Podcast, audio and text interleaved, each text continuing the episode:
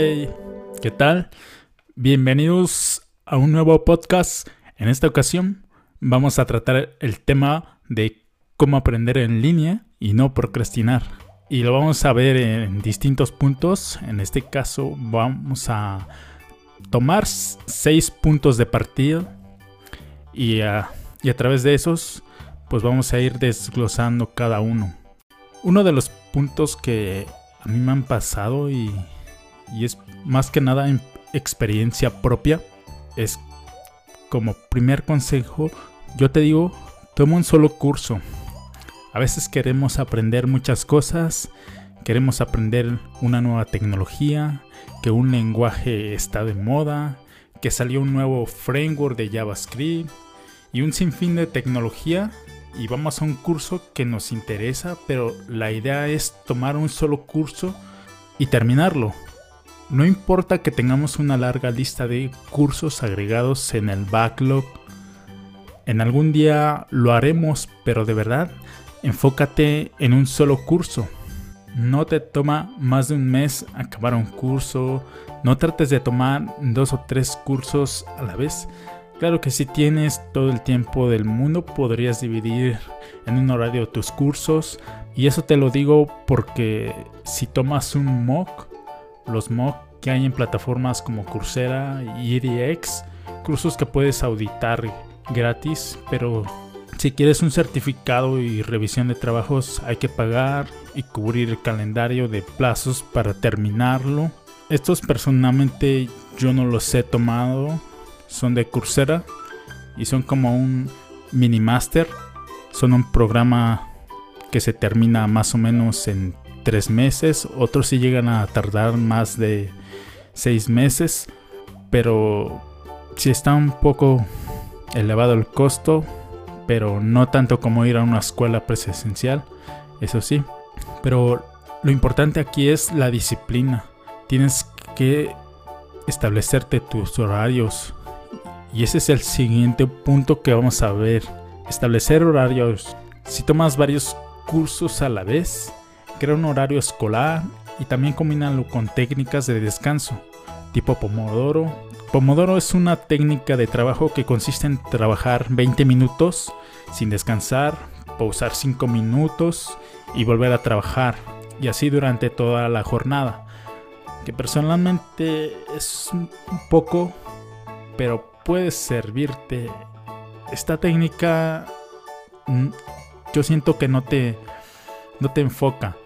Te, saca yo siento que no te no te enfoca, te desenfoca en lo que estás haciendo y necesitas más tiempo. Yo recomendaría hacer más largos los periodos de pausa, que sean de una hora, hora dos horas máximo dos horas. Y ya de ahí, ahora sí tomas descansos de 10 o si quieres 5 minutos. Yo pienso que 10 estaré mejor ya que es, el tiempo es más prolongado. Y bueno, otro de los puntos que quiero tocar es cuando tomamos cursos de programación que son más prácticos que teóricos. Entonces ves el video y después practicas. Entonces Aquí mi consejo es que primero veas completamente el video del capítulo y después practique lo que se te quede como grabado. Pues es esfuerzo. Es el momento en el que tu cerebro se esfuerza por recordar eso que acabas de estudiar y lo asimilas más. Obligas a tu cerebro a que recuerde eso. Entonces ve el video y, trata de no verlo y replicar eso mismo en, en tu código o lo que sea que estés practicando. Otro de estos puntos, y creo que este es un punto más que obvio, es realizar apuntes en una sola libreta por curso. Como forma de aprendizaje pues es memoriza más, ayuda a que recuerdes con facilidad y, más que nada que tengas un orden de tus notas. Las libretas o los apuntes, más que nada es como una asimilación de cómo está tu cabeza. Si tienes todo ordenado, pues sabes dónde está cada cosa y lo encuentras más fácil. Al igual que si tú te pones a pensar y recordar, tratar de recordar cómo se hacía esto, pues pienso que así también se estructura las ideas en tu cabeza. Entonces también tener todo ordenado está mejor y no tener pues apuntes de todo en una libreta como si fuera espagueti, no sé. Todo revuelto. Bueno. Bien. Otro de los puntos que quiero tocar es el elegir el curso adecuado. Elegir, elige el curso que te aporte valor, que te ayuda a conseguir algún objetivo, porque tu tiempo es muy valioso y para qué despreciarlo de esa forma en algo que no vale la pena.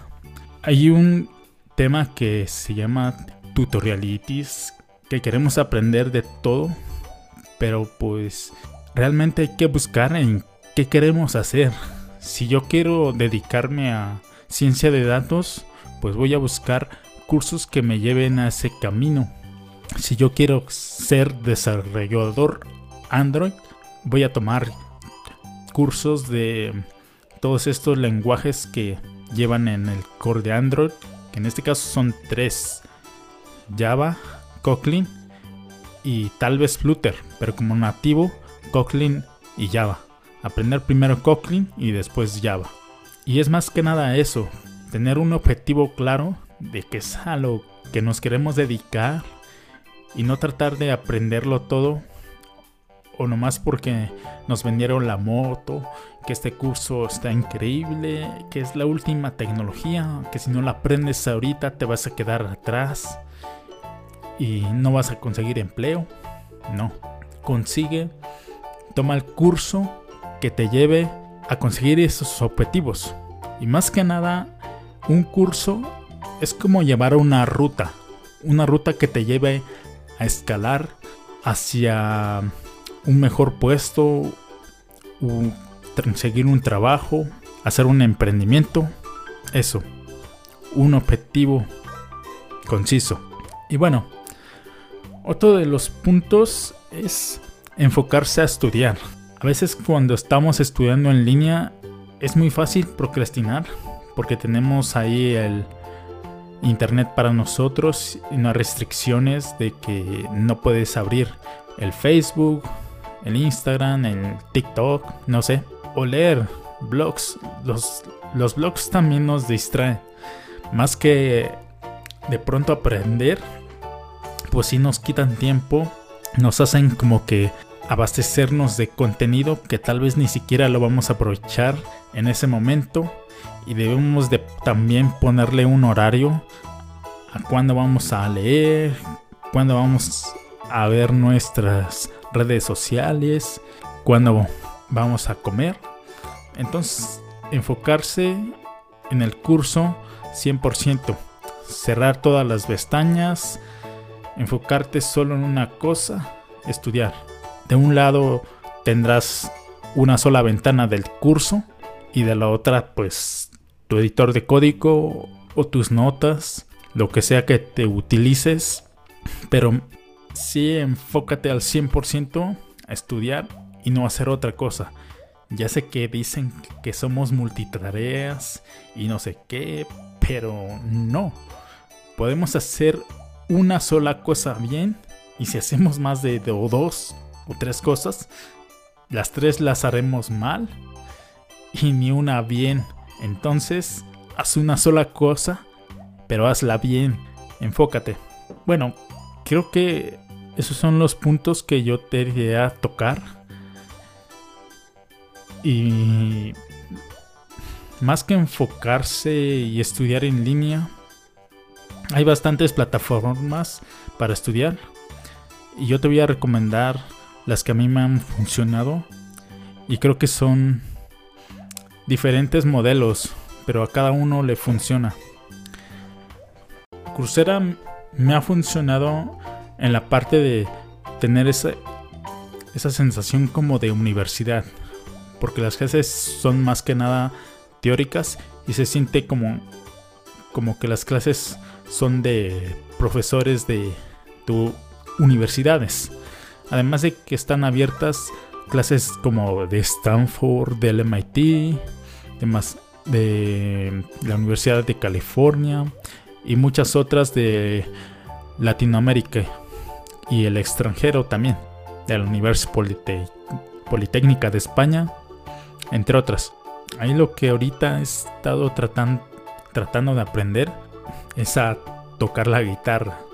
Hay un curso de introducción a la guitarra, está muy bien, es en inglés, pero los subtítulos ayudan y más que nada es practicar. Los ratos en los que tomo el curso, pues sí le dedico una, según yo, es una hora, pero ya después de estar ahí como practicando y practicando y viendo los videos, pues ya se prolonga hasta dos o tres horas. Pero el chiste es hacerlo todos los días, no dejar de ser constantes para poder llegar a ese objetivo de terminar el curso.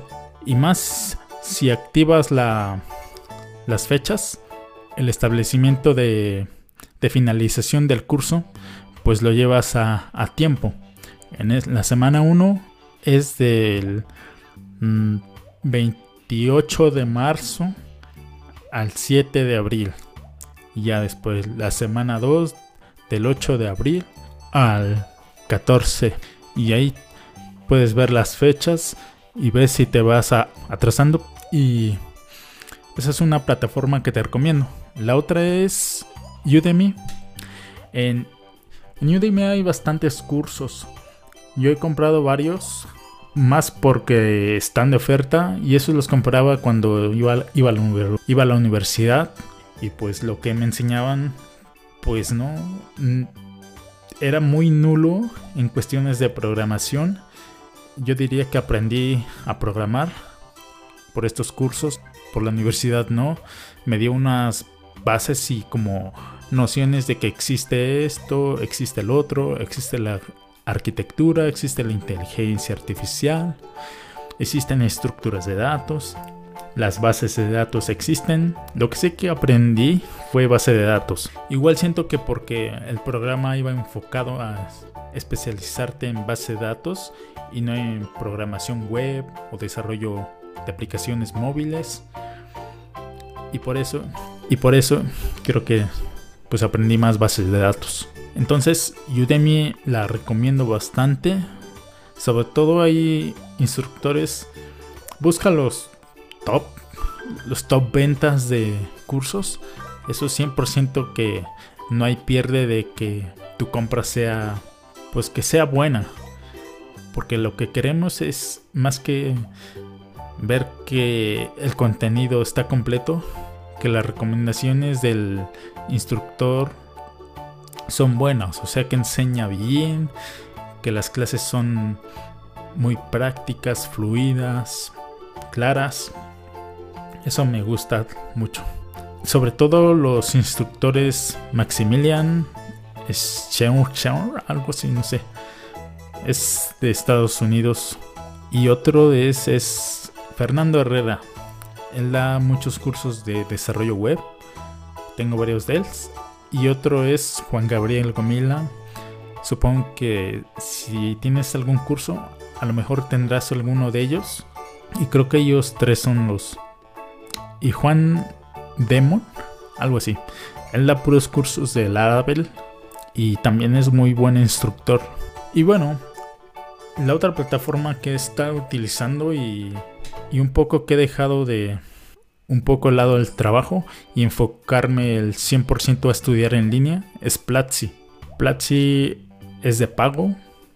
Puedes obtener una suscripción mensual o anual y obtienes acceso a toda una serie de cursos de marketing, diseño, programación, este, negocios, e-commerce, etc.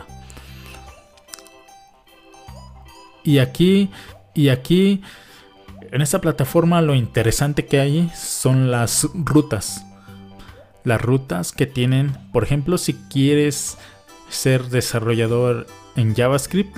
Hay una ruta excelente, está muy buena, donde te enseñan desde los fundamentos de JavaScript hasta llegar a desarrollar una aplicación este tanto del backend, el frontend y hacer el server side render y hacer el deployment de la aplicación.